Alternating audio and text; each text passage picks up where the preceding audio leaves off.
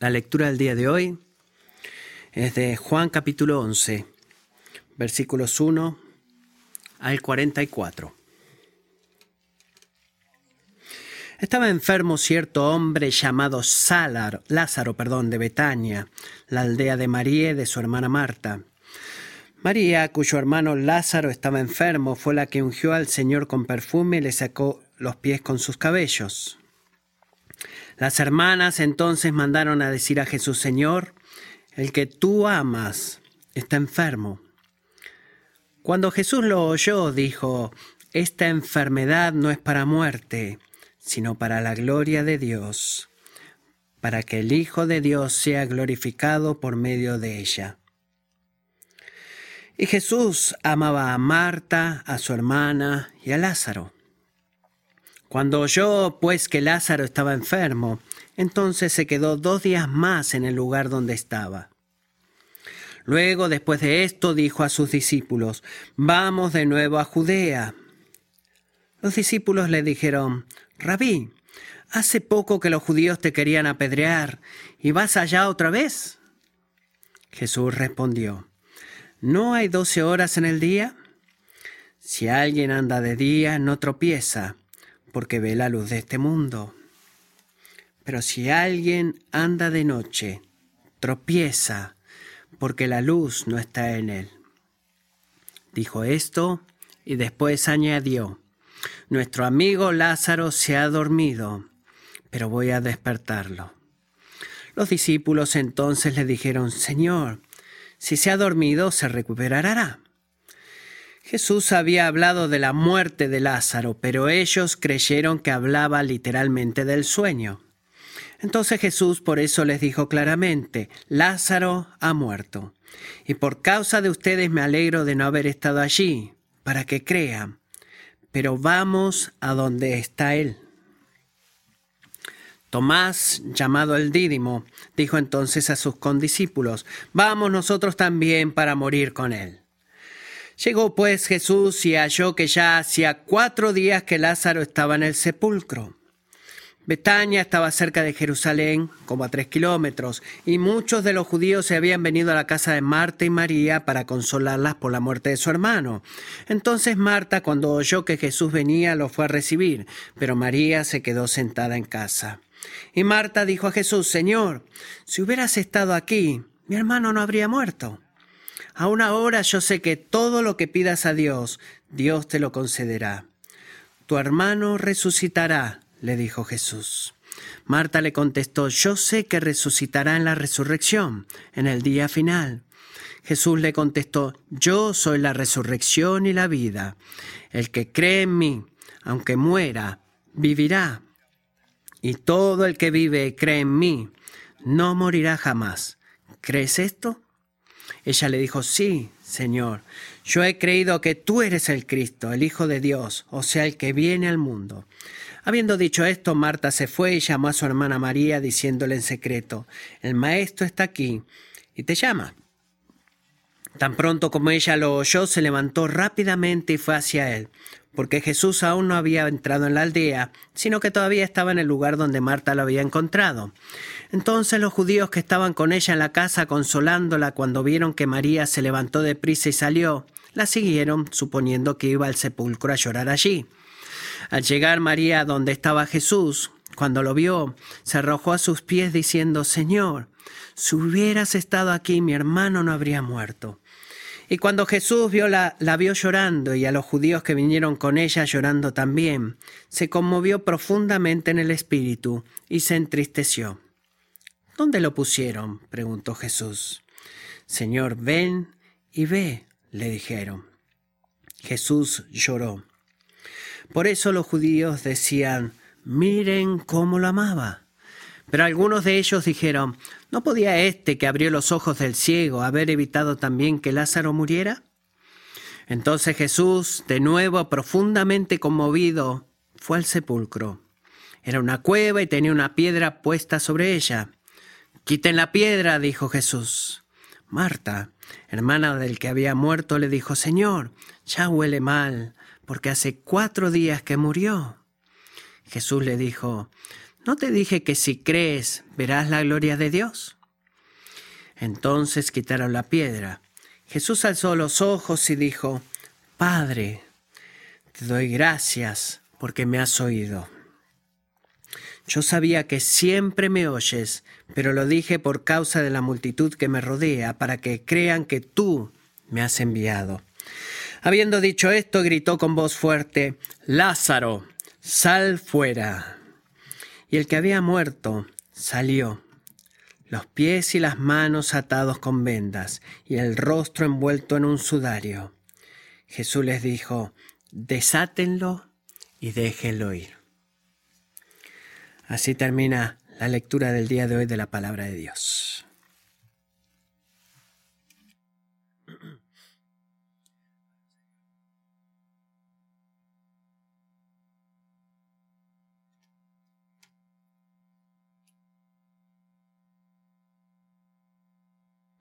¿Qué pasaje de la escritura tenemos delante de nuestros ojos?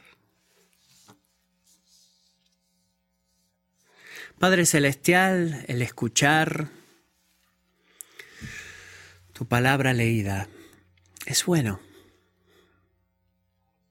Nos enseñas a entregarnos a la lectura pública y la oración de tu palabra para buscar obedecerte incluso en medio de esta reunión. Y el escuchar esta palabra, Señor, es ser invitados a un cuarto lleno de tesoros. Tesoros eh, eh, incalculables en su valor. Por eso pedimos por tu Espíritu que nos ayudes de manera sobrenatural a cada persona reunida en este, en este lugar para escuchar tu palabra, jóvenes y adultos, aquellos que están callados y aquellos que harán un poco de ruido aunque no sea una amenaza para ti. Que podamos ir a casa en este día, habiendo visto al menos algo, una cosa buena y gloriosa acerca de Jesús. Que haga una conexión clara con la vida real. Oh, gracias Señor que no, no nos reunimos alrededor de tu palabra para tener oídos están con el deseo de escuchar cosas que no son tuyas, sino de este mundo. Tú eres el rey de este mundo, estás en medio de este mundo real y te encuentras con nosotros en este mundo real con tu palabra real. Hazlo de vuelta. Amén.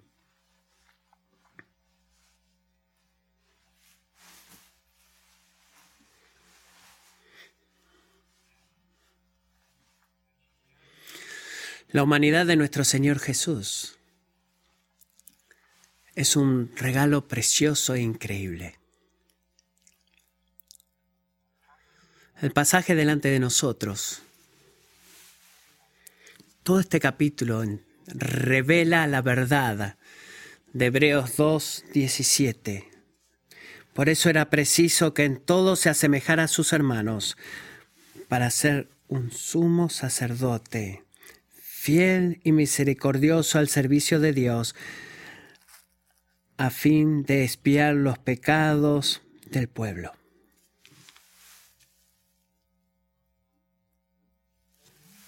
Solo Dios puede salvar, hermanos y hermanas. Pero Él no los libera desde muy lejos, destruyendo a las paredes de la prisión, de la esclavitud, del pecado y la muerte, como si fuera un trabajo que se hace desde adentro. Como el profeta Isaías dice, Él se acerca para llevar nuestras cargas y llevar nuestros dolores. Él nos rescata convirtiéndose en uno de nosotros para hacer la obra de salvación que no podemos hacer por nosotros mismos, culminada en la muerte en la cruz y después en un sentido de clímax, Él mira nuestra iniquidad o nosotros, nos muestra nuestra iniquidad para que busquemos a Él para salvación, pero la, la escritura no está separada del mérito de su muerte, del mérito de su vida. Jesús no comenzó llevando nuestros dolores y sufrimientos y en el momento los clavos atravesaron su pie, como los previos 33 años en los cuales su palabra motivaba y animaba lo que iba a ser la verdadera obra de redención. Jesús no hace actos de calentamiento para la culminación de la cruz. Desde el momento en que te respiró por primera vez hasta que sus ojos se cerraron en la cruz, Él llevó nuestra condenación, nuestra maldición, sufrió nuestro compartió nuestro sufrimiento, su muerte en la cruz, cruz fue un sufrimiento espiritual como ningún otro, pero su, Él comenzó su obra de redención desde el momento en que fue concebido, experimentando todas las sensaciones pecaminosas y humanas mientras vivía y caminaba en un mundo caído. Una de las cosas que amo acerca del Evangelio de Juan es que de una manera maravillosa Juan agarra como un martillo o un objeto que te guste para golpear y destruye todas las nociones eh, equivocadas de poesía que tenemos de Jesús. Él no es simplemente un hombre. Juan grita eso. Es el Dios todo glorioso. Pero al mismo tiempo capítulos como Juan 11 nos advierten de una manera de tan ayuda, de tanta ayuda, de que no deshumanicemos al Salvador, de que el amor, compasión, la santa ira que el Señor demuestra aquí, resucitando a Lázaro de la muerte, nos recuerda de la plenitud en paralelo de la humanidad de Jesús. Él no es simplemente el Hijo de Dios. Él es el Hijo de Dios encarnado. Él no es simplemente la palabra, como, Juan, como dice Juan en el capítulo 1, sino que es la palabra hecha carne. Bebe Walfield escribe acerca de la humanidad de Jesús, reflejándola. Dice, se sometió a las condiciones de nuestra vida humana para salvarnos del mal que maldice la vida humana en su manifestación pecaminosa. Cuando lo observamos exhibiendo los movimientos de sus emociones humanas, estamos contemplando el proceso mismo de nuestra salvación. Cada manifestación de la verdad de la humanidad de nuestro Señor es una exhibición de la realidad de nuestra redención. En sus dolores estaba soportando nuestros dolores y habiendo pasado por una vida humana como la nuestra, permanece para siempre capaz de ser tocado por el sentimiento de nuestras debilidades. ¿Te has dado cuenta? ¿Te has dado cuenta que solo de tal manera, solo como Dios completo y, hombre completo, Jesús podía cerrar la brecha entre Dios y el hombre y darnos vida. Él debía hacer ambas cosas. Juan 11 habla de la experimentar la resurrección y la vida en Jesús. Es una historia real, no es una parábola. Lázaro verdaderamente salió de una tumba real luego de haber estado verdaderamente muerto por cuatro días. Jesús lo resucitó para vida. Pero el punto de la historia no es en lo que le pasó a Lázaro es lo que Lázaro, Marta, María y los judíos en, una experiencia colectiva nos cuentan acerca de Jesús. El punto de la historia es una invitación espiritual, una palabra llena de gracia de nuestro Hacedor para unirnos a Él en creer en Jesús, de la forma que podamos experimentar la vida de la resurrección en la vida en Jesús y a través de Jesús.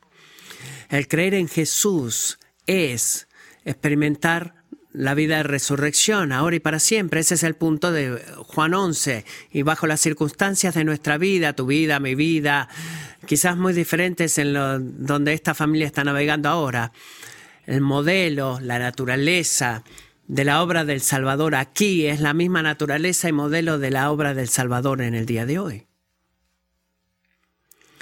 Él redime nuestros sufrimientos para su gloria y nuestro bien.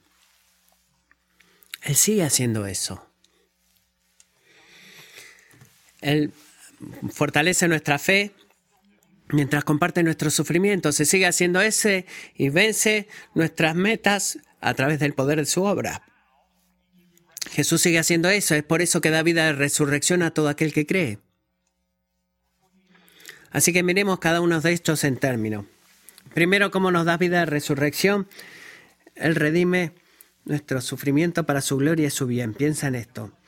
Juan 11 comienza presentando una nueva familia a nosotros, eh, una gente importante que necesitas conocer. Lázaro, sus hermanas Marta y María vivían en una, en una ciudad llamada Betania, que estaba cerca de Jerusalén. Versículo 3 nos dice que Lázaro era un amigo cercano de Jesús. Se refiere a él como aquel a quien tú amas. En el versículo 5, Juan agrega que Jesús amaba a la familia entera. ¿Por qué esa palabra es notoria? Porque Jesús nos dice, Jesús no es un tipo de un, un espécimen masculino sin sentimientos. No es un super soldado en los Vengadores, sino que es un hombre real, que tiene verdaderos amigos, hombres y mujeres Noten esto, gente particular a la que, cual ama profundamente. Un día Lázaro se enfermó. No, por lo cual no es algo pequeño, porque en el siglo I el cuidado médico era algo que no existía, no ibas a paciente primero, y la gente que se enfermaba por lo general se moría, así que el versículo 3 dice que las hermanas mandaron a decir a Jesús, Señor, el que tú amas está enfermo. Nos dije exactamente lo que querían que Jesús haga. ¿Notaron eso? Pero no necesitaban hacerlo. ¿Por qué? Porque son amigos. ¿Verdad?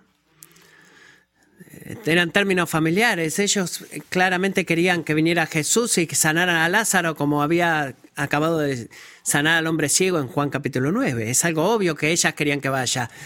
Así que eh, lo que deberíamos de leer nosotros y esperamos leer a nosotros es que cuando escuchó esa noticia Jesús salió corriendo y fue a sanar a Lázaro, pero no es lo que sucedió. Miren versículo 4. Cuando Jesús lo oyó dijo, esta enfermedad no es para muerte.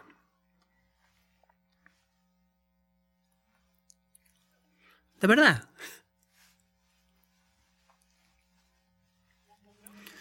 Bueno, conociendo el resto de la historia, porque la acabamos de leer, ¿qué es lo que sabemos? Sabemos que la, enfermedad de Lázaro lo iba a llevar a él a través del valle de muerte, de sombra de muerte. La muerte era un monstruo que se estaba entrometiendo y traía un dolor irreparable. Pero debemos ver la última palabra, que es lo que promete Jesús en el principio de que esta enfermedad no iba a llevar a la muerte, no, no era ese el camino, no, no era la combinación de esto. ¿Por qué no era una enfermedad que Lázaro iba a morir? Miren de vuelta al versículo 4, ¿a dónde lleva todo esto? De qué es lo que esta enfermedad va a cumplir si no es la muerta. Dice que es para la gloria de Dios. Así que el Hijo de Dios quizás glorifique a Dios con lo que haga. Cristiano, si estás sufriendo con una enfermedad en tu cuerpo, hay buenas chances de que se sienta muy raro, muy lógico, incluso se sienta como que no tendría que ser, quizás se sienta como el nuevo capítulo en una carrera espectacular de mala suerte. Pero el Salvador te suplica que miras esto de manera diferente. Tu enfermedad, no menos que la de Lázaro, tiene un propósito garantizado y un resultado garantizado. ¿Cuál es ese? Que existe para la gloria de Dios. no es, no es una excepción en su plan soberano, quizás sea en el tuyo, pero no es en el de Él. Él va a exaltar su nombre a través de tu enfermedad. ¿Cómo? Bueno, probando la fortaleza de su poder, revelando la profundidad de su amor y desplegando su sabiduría. Tú quizás no lo veas como ahora o quizás nunca lo entiendas, pero al menos puedes descansar en esta certeza de que no hay nada, absolutamente nada que suceda en tu vida o en tu mundo o en tu cuerpo que Dios no use para magnificar su gloria sobre la tierra. Nada. Esa categoría no existe en la economía de Dios. Y piensa en esto, quizás eh, porque no hay causa más grande, no hay gloria más grande que la gloria de Dios. Eso significa de que tú no puedes pedir por un mayor propósito para tu sufrimiento. ¿Eso te quita el dolor? No. ¿Eso lo hace más fácil de llevar? No. Pero eso no significa, sin importar lo que sientas o lo que diga tu doctor, tu cuerpo quebrantado nunca es algo que no tenga sentido.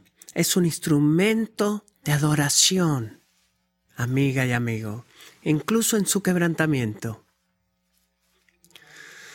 En última instancia servirá para exaltar a Jesús. Así que no te, no te desesperes, no lo niegues, no te quejes, incluso cuando tu cuerpo está devastado por la enfermedad. Es un objeto escogido para la gloria de Dios. Presta la conexión crítica, porque podemos escuchar la objeción de seguir a eso.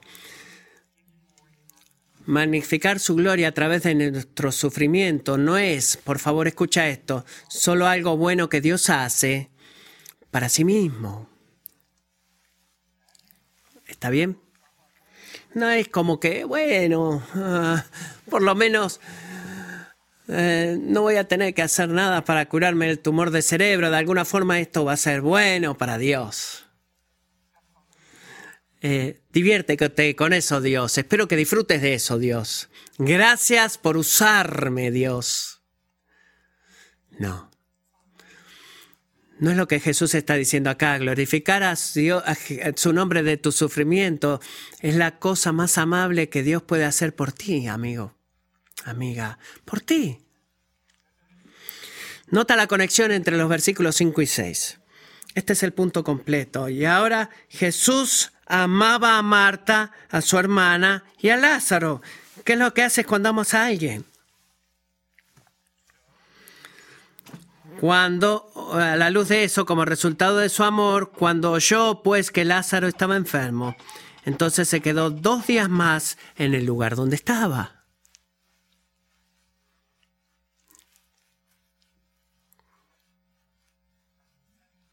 ¿Está diciendo Jesús que tú intencionalmente, deliberadamente, retrasaste tu respuesta a su oración y su requisito?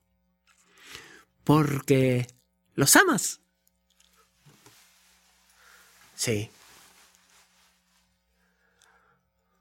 ¿Por qué el Señor haría eso? ¿Te has hecho esa pregunta alguna vez? Mira el versículo 14.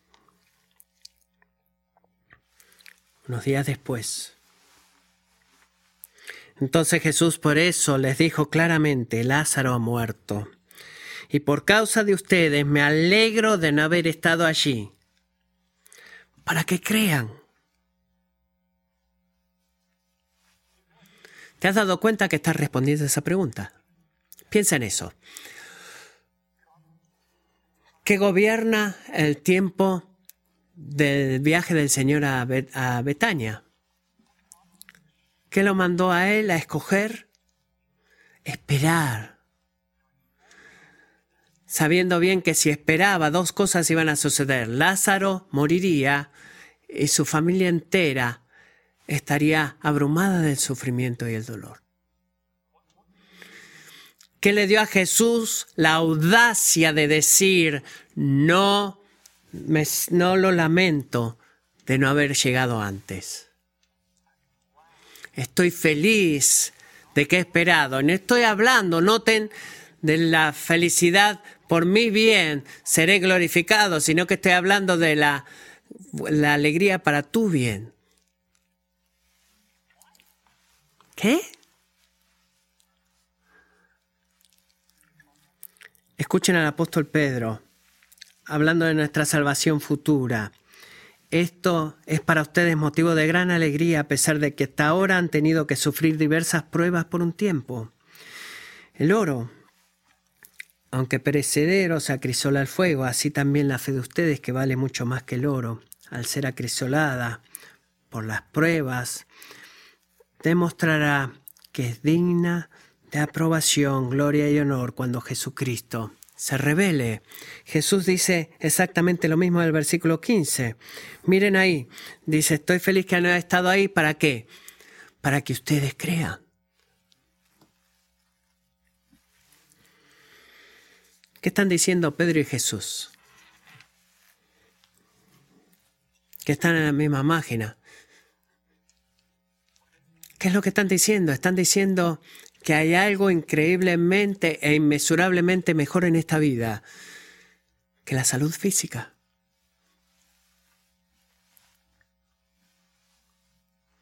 ¿Qué es eso?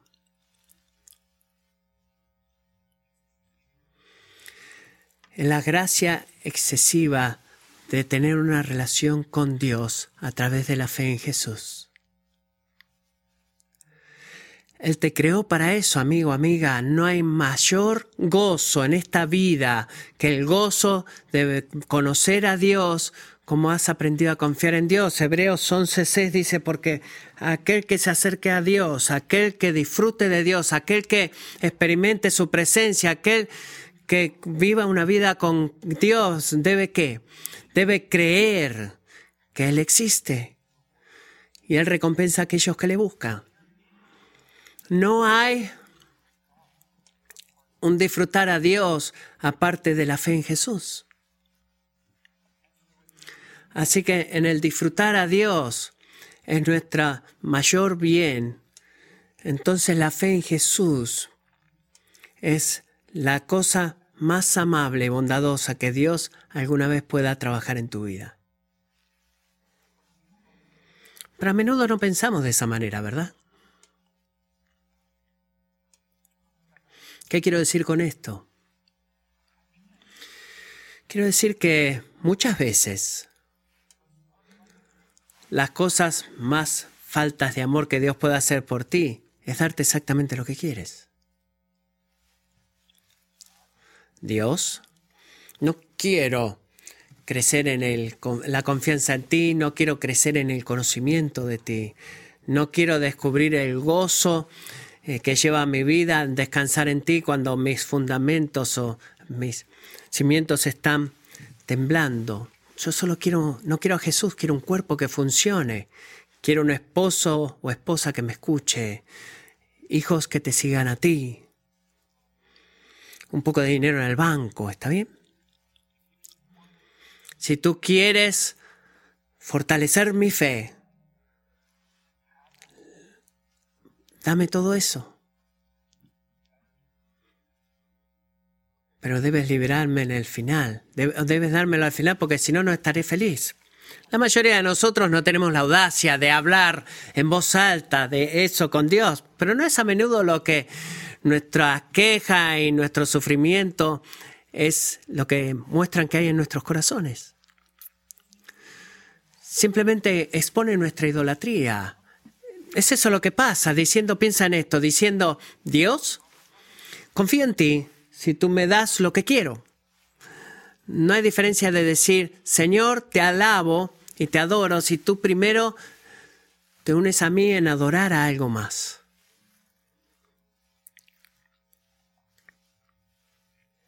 Amigos, Jesús puede decir, no puede decir esto de mejor forma. Jesús te ama tanto de estar dispuesto a actuar de maneras que a veces no tienen sentido. Te ama tanto. Él te ama tanto. Lo cual es una de las principales razones que nos lleva a experiencias de sufrimiento. Si tú estás en Cristo, no es punitivo, sino que es un acto de amor, de disciplina formativa en las mismas, hay diferentes situaciones, las mismas situaciones que nosotros tomamos y se las arrojamos a Dios en la cara como señales que no nos aman, en realidad son cosas significativas escogidas en hacer nuestra relación con Él más profunda, fortalecernos y enseñarnos que podemos creer en sus promesas y verdaderamente podemos creer en su palabra para el bien de su gloria y nuestro bien. Él te ama tanto, tantas veces, para darte lo que quieres. Porque Él sabe que, que, que el rostro sucio a sus ojos es más precioso que el oro. Y todo lo demás que se ve como oro para nosotros. ¿Por qué? Su cara seria es tan preciosa porque ese secreto es un gozo permanente y eterno con Jesús, ahora y para siempre, y Jesús se especializa. ¿Sabes en qué es verdaderamente bueno? Él es verdaderamente bueno en fortalecer nuestra fe a través de situaciones que no tienen sentido para nosotros. ¿Sabes que a menudo si estás enfermo eh, físicamente, buscas a un especialista médico y dices, tengo este problema particular y quiero un especialista? Eh, y la pregunta es, ¿en qué se especializa Jesús? ¿En qué es excesivamente tan bueno? Mi papá se acaba de jubilar y es increíblemente bueno en, gastroenterología pediátrica. ¿En qué es tan bueno Jesús en especialista? Se, especialista, se especializa perdón, en usar el sufrimiento para fortalecer nuestra fe, para que nosotros podamos disfrutar del gozo en Jesús. Esa es la placa en la pared de su oficina. Él redime nuestro sufrimiento para su gloria. Esta es la segunda forma en que nos da vida de resurrección. Jesús convoca nuestra fe al compartir nuestros dolores. Siguiendo con la historia, cuando Marta se da cuenta que Jesús está en camino a Betania, va a encontrarse con él, lo ve, y cuando finalmente lo ve, viene al versículo 21, le dice, Señor, si hubieras estado aquí, mi hermano no habría muerto. ¿Qué es lo que está diciendo Marta? Bueno, es en realidad algo un poco complicado. Miren lo que le dice al Señor. Primero le está lamentándose por la brecha entre lo que ella quería que Jesús hiciera y lo que Jesús escogió hacer. ¿Se dan cuenta de eso? Ella está derramando su sufrimiento al Señor. Ese es el sí hubieras estado ahí, pero no estuviste. Así que estoy sufriendo. Pero incluso en un lamento eh, lleva a un, una raíz de fe en Jesús. Miren lo que dice está yendo profundo la fibra de su dolor. Señor, si hubieras estado aquí, ¿qué hubiera pasado? Mi hermano no hubiera muerto. ¿Te has dado cuenta que esa es una declaración implícita de confianza en el poder de Jesús para sanar, verdad? ¿Cuál es el punto acá? Que la fe genuina en Jesús a menudo crece el dolor que fluye en nuestros corazones en medio del sufrimiento, del sufrimiento, perdón. ¿Por qué? Porque la fe genuina en Jesús agranda la percepción de lo que es la brecha entre haber visto eh, si hubiera reaccionado como nosotros queremos y el sufrimiento que causa cuando Él permite que que no pase lo que queremos. Pero Marta no se desesperó en esa brecha, se lamentó, eh, pero no se desesperó. Pero noten que tampoco lo culpó a Jesús o lo trató con falta de bondad o injusticia, porque dice que incluso ahora sé que lo que tú le pidas a Dios, Dios te lo dará, a pesar de toda la perplejidad, de todo lo que está sucediendo y lo que sale de su corazón. Ella no deja de creer en Jesús, a pesar de que Jesús no actuó como ella quería. ¿Por qué? Porque su fe no es una fe científica o de señales. ¿Cuál es la fe? Bueno, debido a que no lo sanaste, no sé si voy a confiar en ti. Esa es la fe en señales. Su fe era genuina, estaba arraigada en quién es Jesús, no en lo que Él ha hecho por su bien para que ella pudiera ver. Incluso ahora, Señor, dice ella, incluso ahora, yo sé que tú eres aquel que intercede por nosotros delante del Padre, incluso ahora tu poder no se ha desvanecido, tú sigues siendo rey y yo sigo confiando en ti. Y cuando Marta expresa su esperanza para una resurrección general de las seres al final de las eras, esta es la esperanza de todos los santos. Jesús la lleva más, más adelante en eso y en versículo 25, parte de este pasaje, dice, Marta, yo soy la resurrección y la vida. El que cree en mí, aunque muera, vivirá. Y todo el que vive y cree en mí, no morirá jamás. Es uno de esos pasajes que los predicadores leen rápido porque es contradictorio en sí mismo. y por eso lo pasamos rápido, ¿verdad? No, no, no, no, no es así.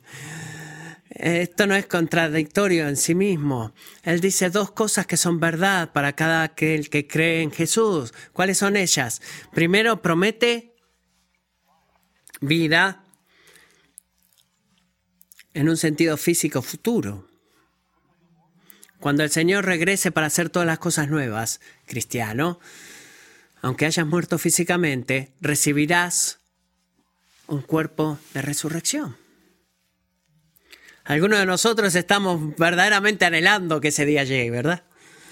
Lo primero que dice es que la vida física después de la muerte física es tu herencia. Esta es la segunda cosa que dice. Él está prometiendo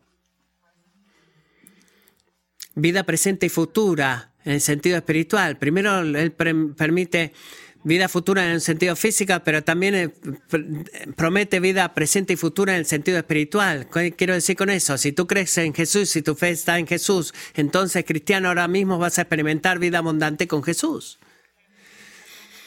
En la prueba del cielo en la tierra, ahora mismo, ahora mismo puedes experimentar el gozo de vivir bajo el favor de Dios, el gozo de conocer a Dios, amar a Dios y servir a Dios. Pero nota que ninguna de esas experiencias eh, eh, presente, eh, espiritual y futuro en la carne viene automáticamente. Todas las vidas de resurrección que se encuentra en Jesús, presente y futura, es la recompensa exclusiva de la fe en Jesús. Nota por favor que Jesús no está diciendo, Marta, ¿tú crees? Sería muy peligroso decirlo hoy. ¿Eres una persona de fe? ¿Tienes un tipo de confianza genérica de que todo al final funcionará bien? ¿Has escuchado eso? Quizás es lo que pienses tú en este momento. No es lo que Jesús está diciendo acá. Él no está invitando a Marta a abrazar el poder de la positividad o mandar buenas vibras al universo. No, Él está diciendo, tú crees esto. ¿De que, cuál es esto? ¿Tú crees que las palabras específicas que acabo de hablar a ti, Marta? La vida de resurrección se encuentra en mí y solamente en mí. Marta, ¿tú crees el Evangelio? ¿Tú crees la buena noticia de que eso es el Evangelio? De que si tú confiesas con tu boca que Jesucristo es el Señor y crees en tu corazón que Dios lo resucitó de entre los muertos, serás salva? Marta, ¿tú crees eso? ¿Crees en esto? Versículo 27, su respuesta fue a la invitación de Jesús. Es una declaración de fe real. Señor, sí Señor, yo he creído que tú eres el Cristo, el Hijo de Dios. Ella dijo, sí, creo que en eso Jesús. Pero mantengamos el contexto a la vista. Eh, no quiero ser una persona optimística, pero siempre he creído en Jesús, ¿verdad? No, en el mismísimo momento, momento perdón, cuando el sufrimiento atravesaba su alma. Jesús se detuvo y dijo, ah, lo siento tanto. No, sino que fortaleció su fe, la llevó al Señor y eh, María, Marta respondió afirmando su confianza en el Señor. Sigue su ejemplo, amiga, amiga, pero nota que no es la única forma en la que Jesús cuidó de esta familia. Cuando su hermana María cayó a los pies de Jesús unos momentos después llorando, ella dijo lo mismo que Marta dijo. Mira versículo 32, Señor, si hubieras estado aquí, mi hermano no habría muerto. El mismo lamento.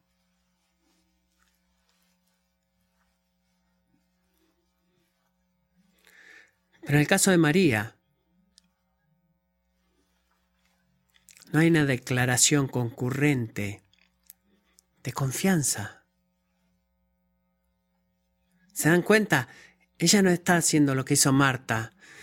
Eh, aunque esto haya pasado, yo sé que no, la fe está presente en su presente no menos que en el de Marta, pero la emoción dominante en María estaba, era un sufrimiento abrumador. Es así como es ella. Mira versículo 33. Así es como Jesús respondió. Él no la maltrata y la exhorta a ser más, de mayor fe. Hey, Marta escribió un libro, debes leerlo. No. No hay unas palabras, decir, ay, sé que es difícil encontrar una criatura, pero debes ver cómo esto al final va a funcionar todo bien. Tú no lo ves, pero yo sí. No.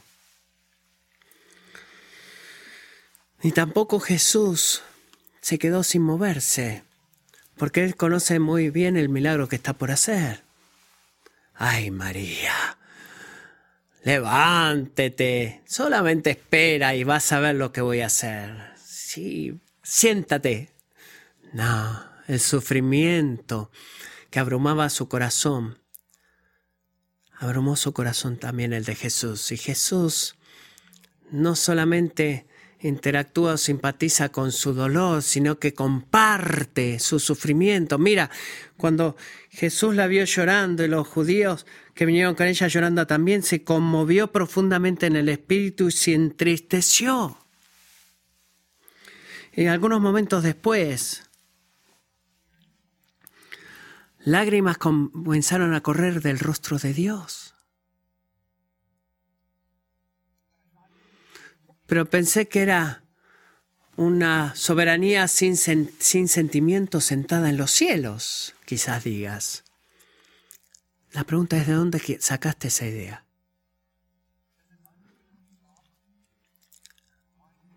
Es la soberanía sin sentimientos que hace que el mundo lo que pasó es que en el pecado que caímos y que hace que Dios sea encarne y que venga a llorar contigo. ¿De dónde tienes esa idea? Ese no es el Evangelio. Ese no es Jesús. El dolor es el fruto del amor santo, hermanos y hermanas. Y también es un acto humilde de protesta porque el sufrimiento santo y lo que el sufrimiento santo dice a través de las lágrimas es que las cosas no deberían ser de esta forma. No fueron diseñadas para esto. Los padres no tendrían que enterrar a sus hijos. Los matrimonios no, deberían terminar en divorcio. El sexo no sería para lastimarnos. Las personas deberían ser asesinadas o haber racismo por el color de la piel. Y como cristianos somos todos un pueblo que tenemos más causa para el sufrimiento que cualquier otro pueblo en el, planeta Tierra. ¿Por qué? Porque sabemos la bondad del diseño original de Dios en la creación. Conocemos el bien de su diseño y el conocimiento de eso hace que nuestro sufrimiento sea más grande cuando vemos todo el mal y el pecado que hay en el mundo. Y déjame rápidamente aplicar esto a alguno de mis hermanos acá. Amigos, el sufrimiento es parte de lo que significa ser un hombre piadoso. Algunos de ustedes necesitan escuchar eso. No estoy hablando de que debo tener un lado débil o suave en mi corazón. No. El pastor quiere que empiece a llorar con lágrimas. No, no estoy diciendo eso. Jesús fue el hombre más varonil que alguna vez vivió. ¿Estás de acuerdo con eso? Bueno, si Jesús lloró por el quebrantamiento del mundo, ¿por qué tú no lo haces?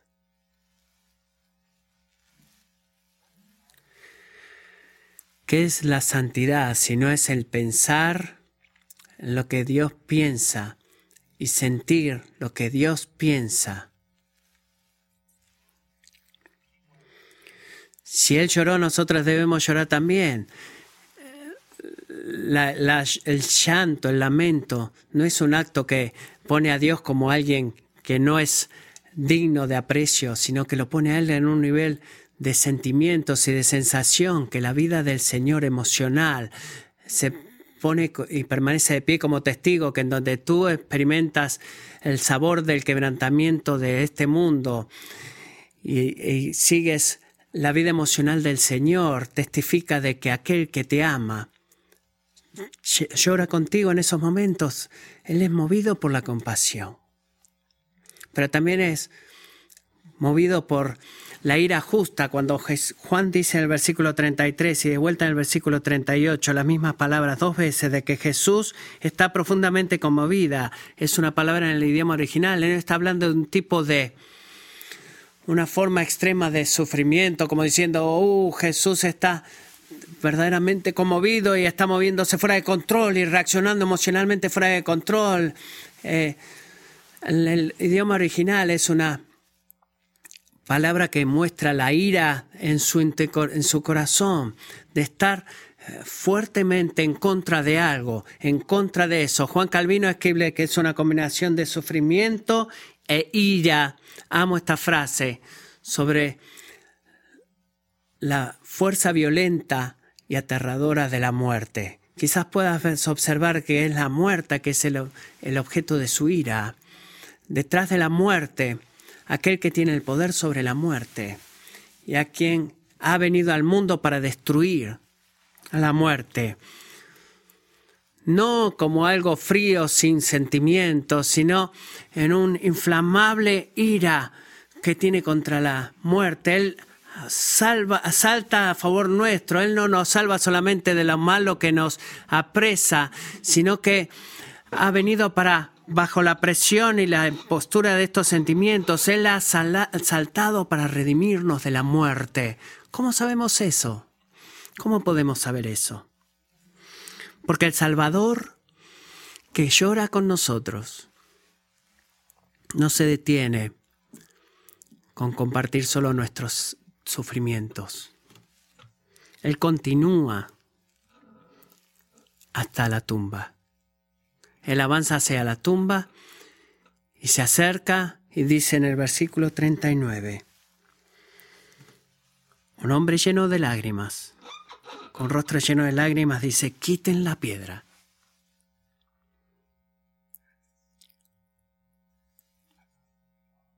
Ese es el Dios santo presentándose ante la muerte a dar batalla. Es tiempo de guerra. Punto número tres. Cómo Jesús nos da vida de resurrección y convoca nuestra fe al combatir, compartir nuestros dolores. Dice Jesús, me pregunto en el versículo 39, si tú puedes identificar lo que algunos judíos cuestionan acá. Ciertamente yo puedo. ¿No puede él que abre los ojos del ciego también haberlo cuidado este hombre de no morir? No creo que hay mucho cinismo en esto, sino que es una confusión plena. Jesús, tú lo sanaste a aquel, ¿por qué no lo hiciste con Lázaro? Bueno, porque es claro que no es por la falta de poder. Eh, eso fue abundantemente claro. Jesús era movido no por el poder, sino por el amor, por el bien de su gozo. Él estaba qué? más comprometido en fortalecer su fe que en quitarles el sufrimiento. Él sabía que había algo que necesitaban inmesurablemente más que la sanidad, que era confiar en Jesús, porque el conocer y confiar en Jesús es la única forma en la cual podemos experimentar la vida de resurrección, la vida que es verdaderamente vida.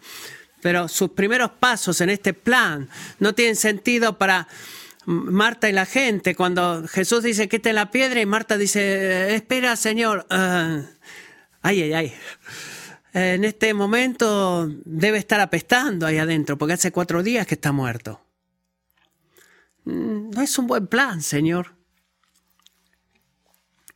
En, en niveles múltiples no es un buen plan. ¿Te has dado cuenta de eso, verdad, Dios?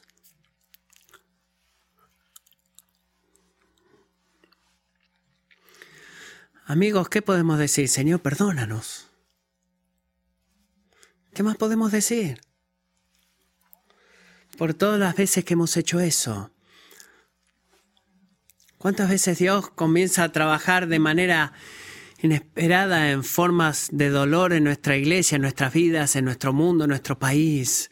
Y nuestra primera respuesta es, es llenar una evaluación, evaluación anual de Dios y decir, ah, encontré este detalle. Va a haber tantas veces en tu vida si eres cristiano o cristiana, eh, donde el obedecer los mandamientos del Señor va a ser algo que hacer algo que para ti no tiene sentido para nada. ¿Te has dado cuenta de eso? Es como la diferencia en quién está siguiendo a quién. ¿Estás siguiendo a Jesús o Jesús te sigue a ti?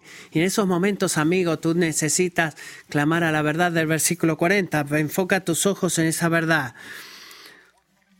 Enfrente de tu mente. No te dije que si crees verás la gloria de Dios.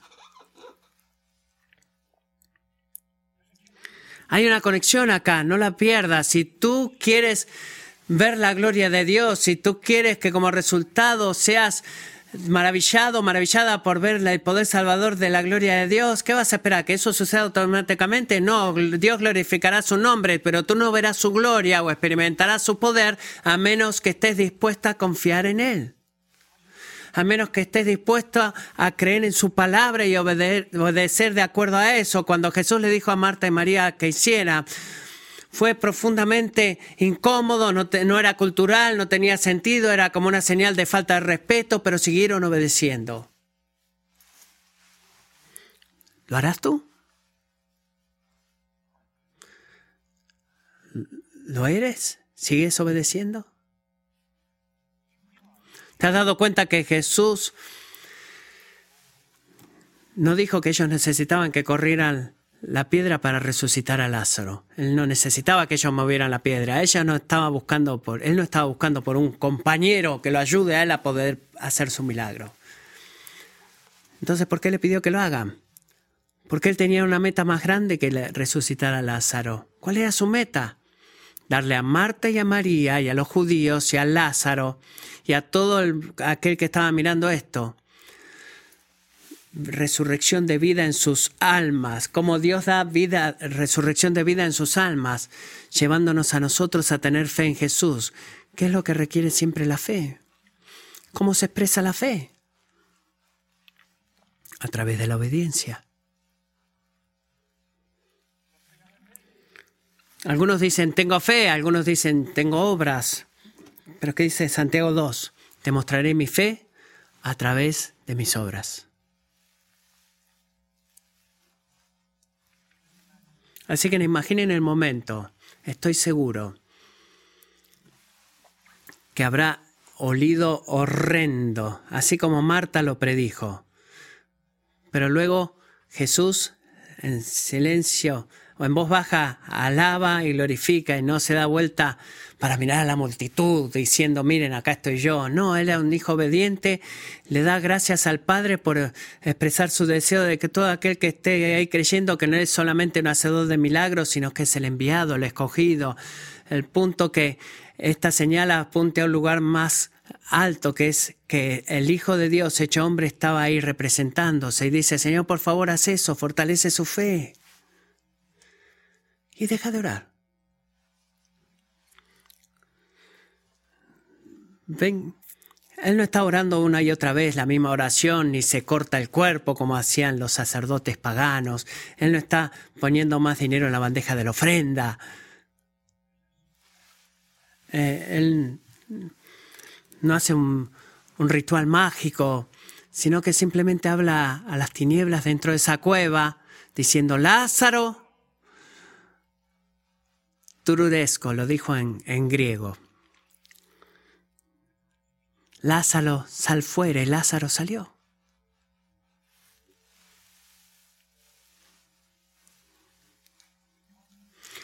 Y es debido a que no es la primera vez que la creación escuchó esa voz.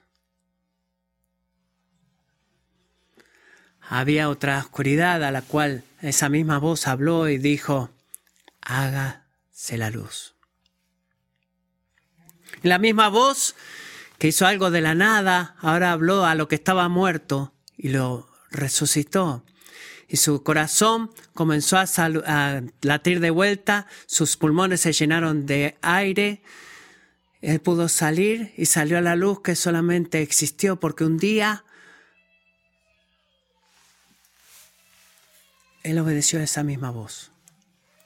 No hubo excitación ni fanfardias sonando, sino que Jesús simplemente habló. Y Lázaro volvió a la vida. ¿Qué sucede cuando tú hablas? Piensa en eso. ¿Qué pasa cuando hablas? Cuando Jesús habla, las estrellas aparecen. Cuando Jesús habla, los muertos salen de las tumbas. Cuando Jesús habla, consumado es, la cortina del templo se rasga de, la, una punta a la otra. Le muestra a los pecadores para un nuevo camino para llegar al trono de Dios. Cuando Jesús habla, los corazones espiritualmente fríos se despiertan, incluso aunque los padres hubieran orado por décadas. Ellos se despiertan al llamado de Jesús, es nueva vida, confiar y obedecer al Señor, al Dios que le das tus oraciones y el día del juicio vendrá, que, Jesús hablará y que cada hombre y mujer que estaba, vivió en el mundo, será levantado de su tumba para estar presente en el juicio. ¿Qué sucede cuando tú hablas? Esta es la mejor noticia de todas. Tú no necesitas esperar hasta el día final para escuchar su voz por ti mismo. Porque Jesús no ha dejado de hablar cuando tú abres tu Biblia y lees bajo el poder de la iluminación del Espíritu Santo, la misma voz sigue hablando a ti. ¿Te has dado cuenta que Dios está en el negocio de hablar? Es lo que hace. Y cuando leemos su palabra, Él habla no porque es un tipo de voz mística que aparece ahí, no, no, sino que a través de palabras reales, escritas por personas reales, inspiradas e iluminadas por el Espíritu de Dios que es real. La muerte física de Lázaro es una imagen de tu propia muerte espiritual. En la misma forma, así como Lázaro no tenía poder para resucitar su cuerpo físico, tú tampoco puedes restaurar tu, eh, tu alma espiritual. Pero el punto del milagro de Jesús acá, de que Él puede más, Él está más que dispuesto. Él ha derrotado a tus enemigos espirituales que son la muerte y el pecado en la cruz. Todo lo que requiere es que tú trates de dejar de querer salvarte a ti mismo y comiences a confiar en Él para rescatarte y traerte a casa con Dios. Él es digno de tu confianza porque Él ha destruido a tu enemigo más grande a través de la obra de su poder. le dio vida de resurrección en sentido físico a Lázaro y da vida de resurrección en sentido espiritual a mucha gente en el mismo día. Versículo 45 dice, por esto muchos de los judíos que habían venido a ver a María y vieron lo que Jesús había hecho, creyeron en él. Y esa era la meta de Jesús, fortalecer nuestra fe en Jesús. ¿Para qué? Para que podamos experimentar la vida de resurrección en Jesús y te ofrece la misma vida hoy si estás dispuesto a unirte a todos ellos en creer en Él y al fortalecer tu fe, Él tiene, que, tiene algo mejor para ti que la tumba vacía de Lázaro. ¿Sabes lo que tiene para ti? Tiene su propia tumba vacía. Porque Él no necesitó de alguien más que hablara de, de Él después de tres días. Jesús, sal fuera. Él resucitó de la tumba por la inmesurable e invencible grandeza de su propia existencia, existencia eterna y su poder. Amén.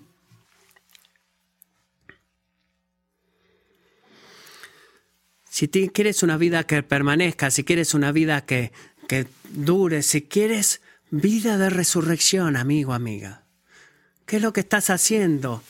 Caminando por este mundo, tratando de crear por ti mismo o demandando de otras personas que te den a ti cuando te sientes una víctima. Vivir en esta vida es experimentar un dolor y sufrimientos profundos y dolor y abuso. Pero no es para ser abandonados por el Dios que ve, salva, porque Él no es solamente completamente Dios, sino también completamente hombre y vino como hombre para darte una vida consentida, con sentido redimiendo nuestro sufrimiento, compartiendo nuestros dolores y eh, venciendo a nuestros enemigos. Por eso te exhorto, bajo la autoridad de la palabra de Dios, que dejes de confiar en ti y comienza a confiar en Jesús. Oremos.